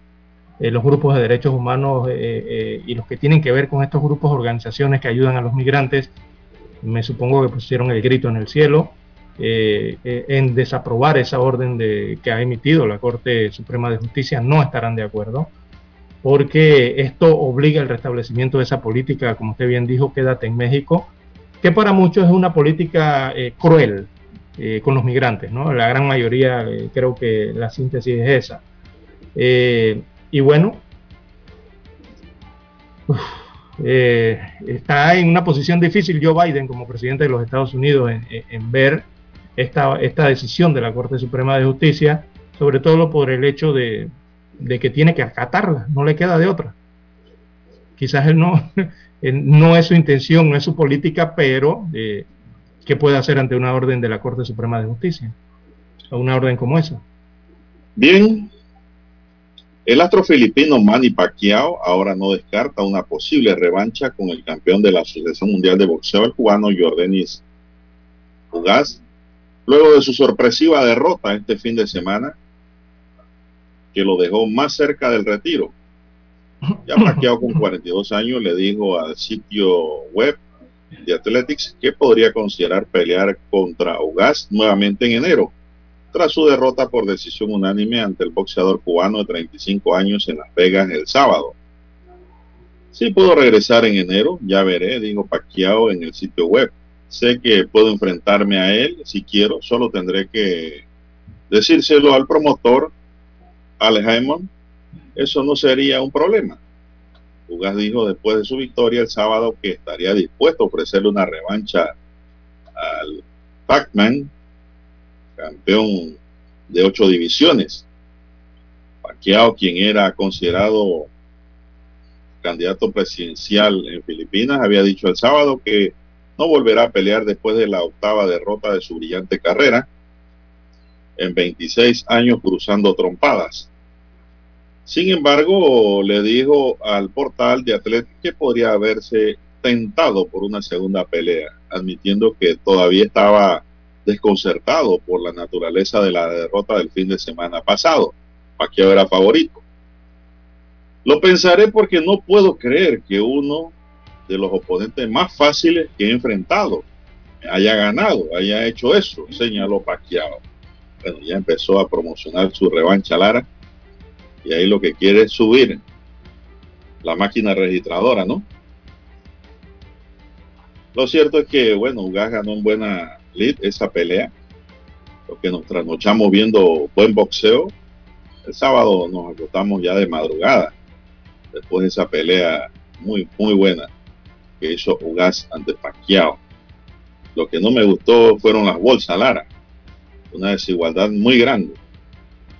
Paquiao cobró cerca de 24 millones y el cubano no llegaba ni al millón. Pero yo creo que ahora sí va a cambiar el papel para el cubano.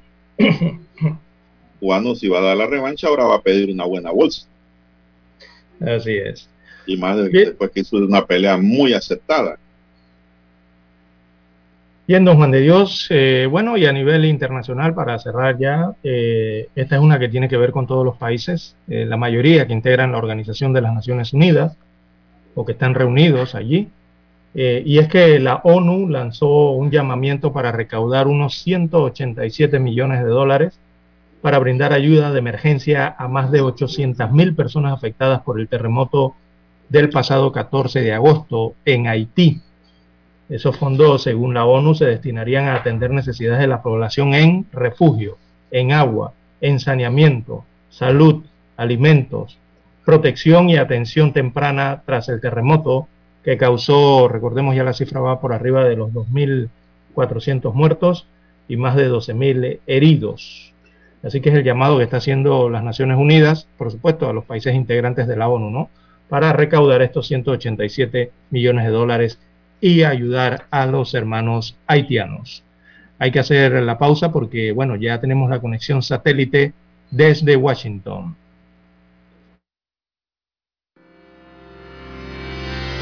Esta es la hora.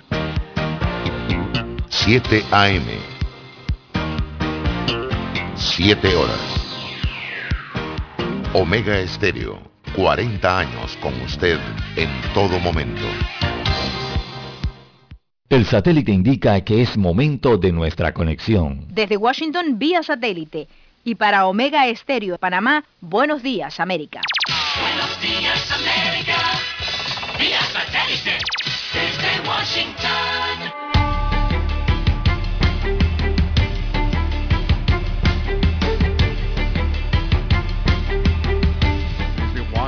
Les informa Henry Llanos. La obligatoriedad de la vacunación en filas de Estados Unidos ha sido defendida como necesaria para garantizar una mejor preparación de las tropas. Nos informa Alejandro Escalona. El miércoles el Pentágono ordenó que todos los miembros en servicio activo se vacunen con la vacuna Pfizer BioNTech contra el COVID-19. En un memorando visto por los medios de comunicación, el Pentágono ordenó al ejército que comience el proceso de inmediato, pero no establece un cronograma específico sobre cuándo debe completarse. El ejército de Estados Unidos ha dicho dicho que la mitad de las Fuerzas Armadas ya están completamente vacunadas. Las tasas de vacunación son más altas en la Armada, que sufrió un brote el año pasado a bordo de un portaaviones. Entre tanto, Delta Airlines ha advertido a sus empleados no vacunados que tendrán que pagar 200 dólares adicionales por mes por su plan de atención médica patrocinado por la compañía si no se vacunan contra el COVID-19. Ed Bastian, director ejecutivo de la aerolínea estadounidense, notificó a los trabajadores sobre el recargo en un memorándum el miércoles y dijo que entraría en vigencia a partir del primero de noviembre. En Venezuela, al menos 22 personas murieron y decenas se encuentran desaparecidas tras torrenciales lluvias en el estado Mérida, al suroeste del país. Desde Caracas nos informa Carolina Alcalde. Las intensas lluvias registradas durante la última semana han causado estragos en al menos 11 estados de Venezuela, pero especialmente en poblaciones ubicadas en el estado Mérida, donde ocurrieron inundaciones, deslaves de tierra y ocasionaron la destrucción de enseres, cosechas y viviendas. Más de 54 mil personas han resultado afectadas y al menos 8 mil quedaron destruidas. El presidente Nicolás Maduro decretó estado de emergencia en el estado Mérida, mientras que el ministro de Interior, Remigio Ceballos, anunció el despliegue de cuerpos de seguridad ante las precipitaciones en el país. Carolina Alcalde, Voz de América, Caracas. Alrededor de 1.500 estadounidenses podrían estar esperando salir de Afganistán, según ha informado el secretario de Estado Anthony Blinken, una cifra que indica que parte de la evacuación aérea liderada por Estados Unidos desde el país controlado por el talibán podría completarse antes del martes, cuando vence el plazo fijado por el presidente Joe Biden. Mientras tanto, miles de afganos en situación de riesgo atraviesan problemas para acceder al aeropuerto de Kabul. Expertos advierten que Estados Unidos podría detener el avance del COVID-19, en especial la variante Delta, con la sola decisión de vacunarse. Nos informa Joconda Tapia. Estados Unidos podría tener al COVID-19 bajo control a principios del próximo año si las vacunaciones aumentan. Así advirtió el doctor Anthony Fauci, el principal epidemiólogo. Necesitamos darnos cuenta de que tenemos la capacidad entre nosotros para reducir esencialmente el periodo de tiempo para lograr el fin de esta pandemia con solo escuchar todo lo que se ha escuchado en esta conferencia de prensa. Hay que vacunarse y el periodo de tiempo se truncará dramáticamente. Yoconda Tapia, Voz de América, Washington. Desde Washington vía satélite y para Omega Estéreo de Panamá hemos presentado Buenos Días América. Buenos días, América. Vía satélite. Desde Washington. La mejor franja informativa matutina está en los 107.3 FM de Omega Estéreo. 5.30 AM.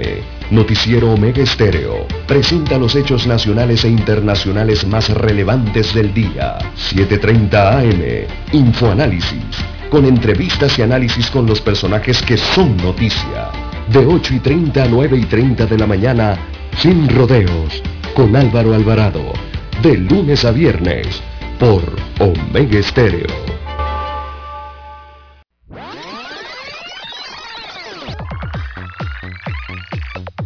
Omega Stereo tiene una nueva app. Descárgala en Play Store y App Store totalmente gratis. Escucha Omega Stereo las 24 horas donde estés con nuestra aplicación 100% renovada.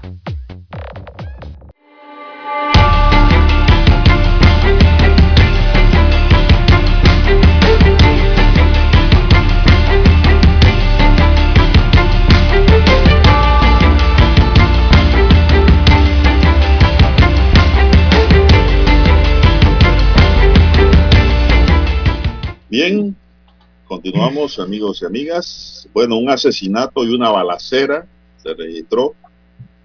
Un joven de unos 25 años fue asesinado en una cancha de fútbol en la tercera etapa de Santa Librada. No se descartan que podría tratarse de un ajuste de cuentas.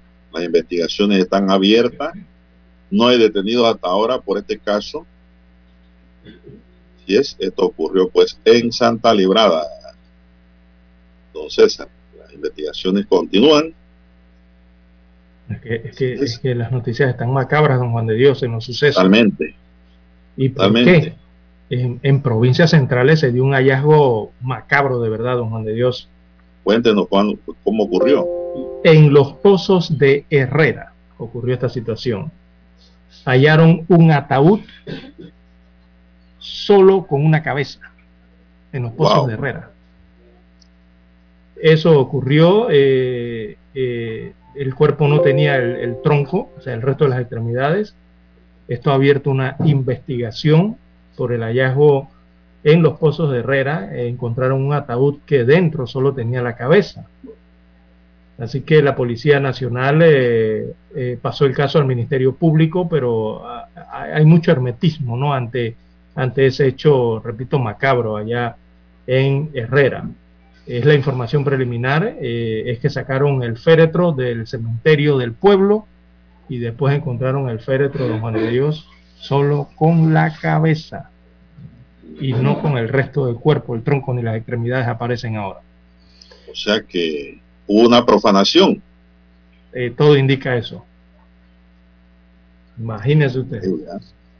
Increíble. Bueno, pasando a mejor noticia, Lara, ¿qué pasa con la selección nacional? Que usted me comentaba algo allí.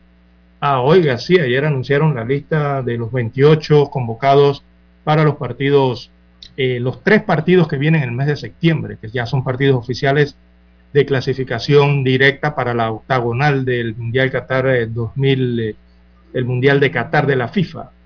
Y bueno, la lista de jugadores eh, de Panamá, eh, don Juan de Dios, vamos a dársela rápidamente aquí. En, los, en la portería va Luis Mejías. Mi- Mire, le voy a dar los años de los jugadores para después hablar de eso. En la portería estará Luis Mejía, él tiene 30 años de edad. José Calderón tiene 36 años. Orlando Mosquera de 26 años.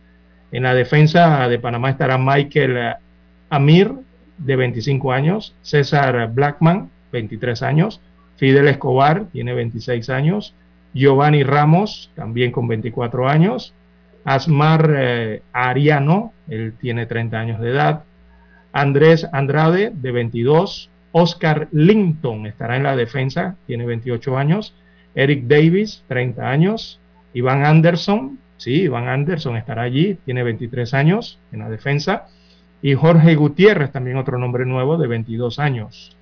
Los volantes serán Edgar Bárcena, conocido por todos ya, él tiene 27 años, Adalberto Carrasquilla, de 22 años, para los que no sabían, solamente tiene 22 años Adalberto Carrasquilla, eh, Aníbal Godoy tiene 31 años, estará de volante. José Luis Rodríguez, 23. Adalberto, perdón, Alberto Quintero, este es el negrito, tiene 33 años. César Yanis con 25. Eh, Carlos Harvey o Hervey tiene 21 años de edad, él es nuevo. Abdiel Ayarza de 28 años.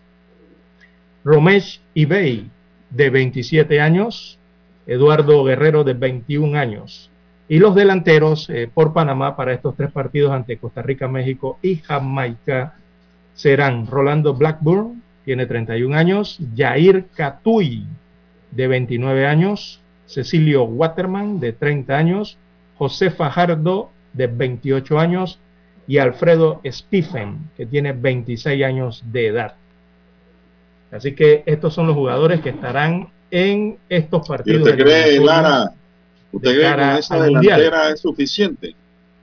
¿Cómo? ¿Esa delantera cree usted que es buena para esta eliminatoria?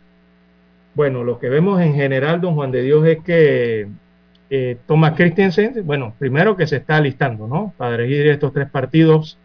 Eh, y el, este europeo ha escogido un interesante grupo en este, entre estos 28 y le señalaba la, las edades de ellos porque es una mezcla de juventud y ahí hay una mezcla de experiencia. Es lo que está mezclando Christiansen. No, estoy para preguntando una selección cuyo promedio de edad, el promedio de edad de esa selección es de 26 años. Es el promedio de todo el equipo.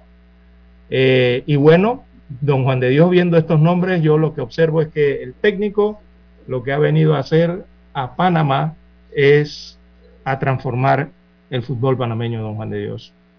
Este es un técnico que viendo los nombres en esa selección, no hay vacas sagradas, don Juan de Dios. Mire los nombres que yo leí y los que la gente pensó que iban a estar, pero no están. Entonces, noto también que ha aprendido de sus errores con esta convocatoria, o por lo menos trata de no volverlos a cometer de lo que ya vimos en los últimos partidos. Así que ha, desplazado a muchos experimentados en la selección eh, y se ha dado cuenta que al desplazarlos, evidentemente, eh, ha, visto las cualidades de otros jugadores más jóvenes, que también tienen hasta las mismas cualidades de estos que ya hemos conocido, pero que hoy día, eh, ya están entraditos en edad, ¿no? Mi pregunta es, esos nuevos jugadores que yo no digo que son malos, son buenos jugadores, están integrados. Bueno, eh, es lo que él señala, que hay que seguir sacándole brillo a los jugadores nuevos que tiene Panamá. En esta lista hay 24 legionarios, o sea, eh, juegan fútbol en el, en el, exterior, en clubes en el exterior, hay 24, y hay cuatro jugadores locales.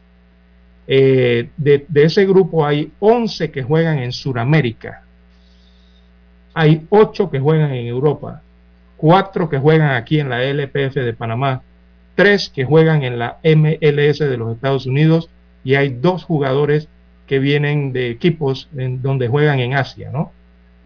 De ellos vemos la división, hay 16 jugadores, o sea, más de la mitad de este equipo son nuevos jugadores en estas líderes de la fase final de la clasificación a un mundial.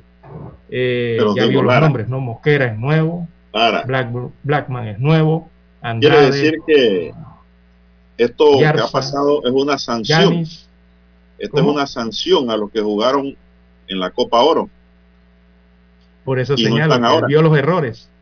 Y no están ahora. Han pagado con su puesto. Con Así su es. posición. Y pienso que los ojos estarán allí, don Juan de Dios, estarán sobre todo sobre Linton, este, nuevo, este nom- nombre que es nuevo para muchos, este jugador Linton, que es zurdo. Mire lo que está escogiendo Christiansen en esa posición, es zurdo, o sea que evidentemente lo va, eh, este jugador lo puede utilizar para varias posiciones. Y eh, también estarán los ojos sobre el desempeño de este nuevo nombre, Romesh Ibey, eh, que se ha destacado mucho en su equipo, pero que son nombres que no conocíamos tanto. ¿Dónde juega Ibeix? Romesh Ibey se llama. ¿Dónde juega? Él juega en... eh, hay uno, uno viene de Bulgaria y el otro viene de Japón. ¿Cuál Así de que Bulgaria? ta- también eh, seis de los llamados Bulgaria. sí ya estuvieron en el proceso pasado de Rusia, solamente me seis. Adelante. Le pregunté y me dijo que uno juega, pero no, no me dijo quién es quién. Ibey juega en el Etar Tarnovo de Bulgaria. Ajá, exacto, Y Oscar Linton juega en el Imabari de Japón. correcto. Se hizo notoria la no convocatoria de los defensores Román Torres y Adolfo Machado, así como el mediocampista Armando Cooper y del delantero Gabriel Torres. Hay varios jugadores que No, no, han sido más, importantes para la selección como Román o Gaby, pero en estos momentos he tomado la decisión de otros, dijo. Exacto. Igual seguimos teniendo jugadores con capacidad y liderazgo dentro del equipo, precisó el técnico. Es que dejaron por fuera más de esos cámara. nombres, don Juan de Dios. Hay una Los que dejaron por fuera fueron Armando Cooper. Ese no lo mencionó, pero no está.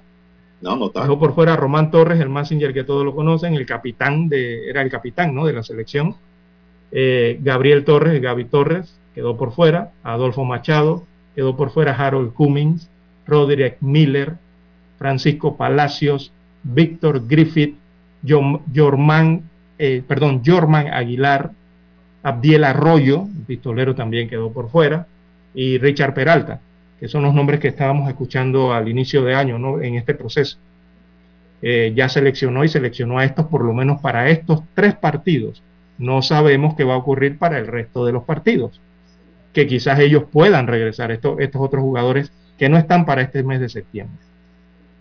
Bueno, la eliminatoria es larga también, ¿no? Observemos eso. Sí, son ocho, ocho, ocho equipos. Es larga la eliminatoria y me imagino que va a tratar de ajustar allí eh, los jugadores a una mejor presentación de la selección nacional. Así es. eh, Eh, los defensores Lara, que es la parte débil de el onceno panameño, Atrás. sí, eh, quedan con Michael Murillo, ya ese sí lo conocemos, a César Blackman es nuevo, Fidel Escobar, ya lo conocemos, Giovanni Ramos, no lo conocemos en la defensa real de la selección, él es de Atlético Venezuela, Asmahar Ariano de Alianza Azulana de Perú, Andrés Andrade de Lax Lin de Austria, Oscar Linton de Imabari de Japón, Eric Davis, y ya lo hemos visto, es del DAC de Eslovaquia, DAC 1904. Iván Anderson del sede universitario Panamá y Jorge Gutiérrez del Tauro Panamá. Esas son las defensas, Lara. Esa es una defensa joven, don Juan de Dios. Totalmente. Nótese que los defensas en su mayoría tienen menos de 23 años de edad. Es una defensa bien joven la que ha escogido eh, eh, Christiansen. Entonces, para estos partidos. Combinada, por supuesto, con algo de experiencia allí, ¿no? Recordemos que estará eh, Ariano, ¿verdad? Y estará, Er- estará Eric Davis también allí atrás eh, que tienen algo más de experiencia, están combinados allí, ¿no?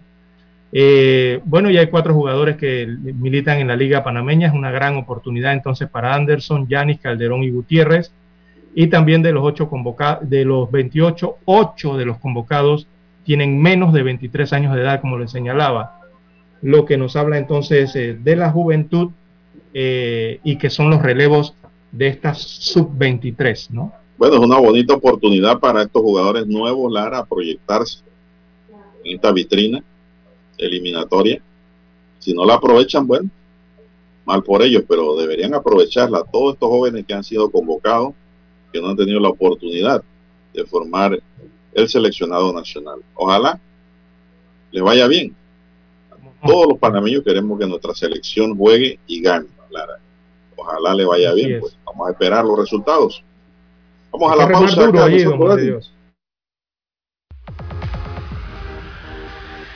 Omega Stereo tiene una nueva app. Descárgala en Play Store y App Store totalmente gratis. Escucha Omega Stereo las 24 horas donde estés con nuestra aplicación totalmente nueva.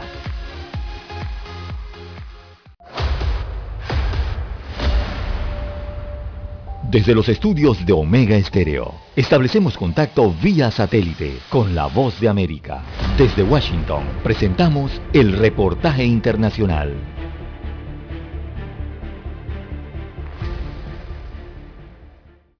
Autoridades estadounidenses investigan dos posibles casos del conocido como síndrome de La Habana en miembros de la embajada estadounidense en Hanoi y que provocaron el retraso de varias horas en la salida de la vicepresidenta estadounidense Kamala Harris hacia Vietnam, donde se dirigió luego de una cuidadosa evaluación. El cerebro es el principal órgano afectado por este anómalo incidente sanitario que continúa siendo un misterio para los científicos estadounidenses, aunque la principal hipótesis apunta a que viene provocado por radiación de microondas dirigida y desde que el presidente Joe Biden asumió su cargo en enero, más de 20 funcionarios estadounidenses han presentado síntomas propios de esta extraña enfermedad cerebral y que provoca mareos, pérdida del equilibrio, pérdida de audición y ansiedad hasta algo que describieron como niebla cognitiva. El síndrome de La Habana debe su nombre a la ciudad en la que se originó y es que en 2016 se reportaron por primera vez unos misteriosos incidentes de salud en diplomáticos estadounidenses que residían en la capital cubana. En tanto, la vicepresidenta Kamala Harris continuó su gira asiática sin mayores incidentes y durante su estancia en la capital vietnamita aprovechó para agradecer el sacrificio y extraordinario trabajo que realizan las embajadas de Estados Unidos alrededor del planeta. Este es mi mensaje para el personal de la embajada. Gracias. Las personas que trabajan en nuestras embajadas en todo el mundo son servidores públicos extraordinarios que representan lo mejor de lo que Estados Unidos se cree y aspira a ser, que es un buen vecino para nuestros socios y aliados en todo el mundo. Judith Martín Rodríguez, Voz de América. Escucharon vía satélite desde Washington el reportaje internacional. Para anunciarse en Omega Estéreo, marque el 269-2237. Con mucho gusto le brindaremos una atención profesional y personalizada. Su publicidad en Omega Estéreo. La escucharán de costa a costa y frontera a frontera. Contáctenos 269-2237. Gracias. 7.30 AM. Infoanálisis, con entrevistas y análisis con los personajes que son noticia. La mejor franja informativa matutina está en los 107.3 FM de Omega Estéreo, cadena nacional.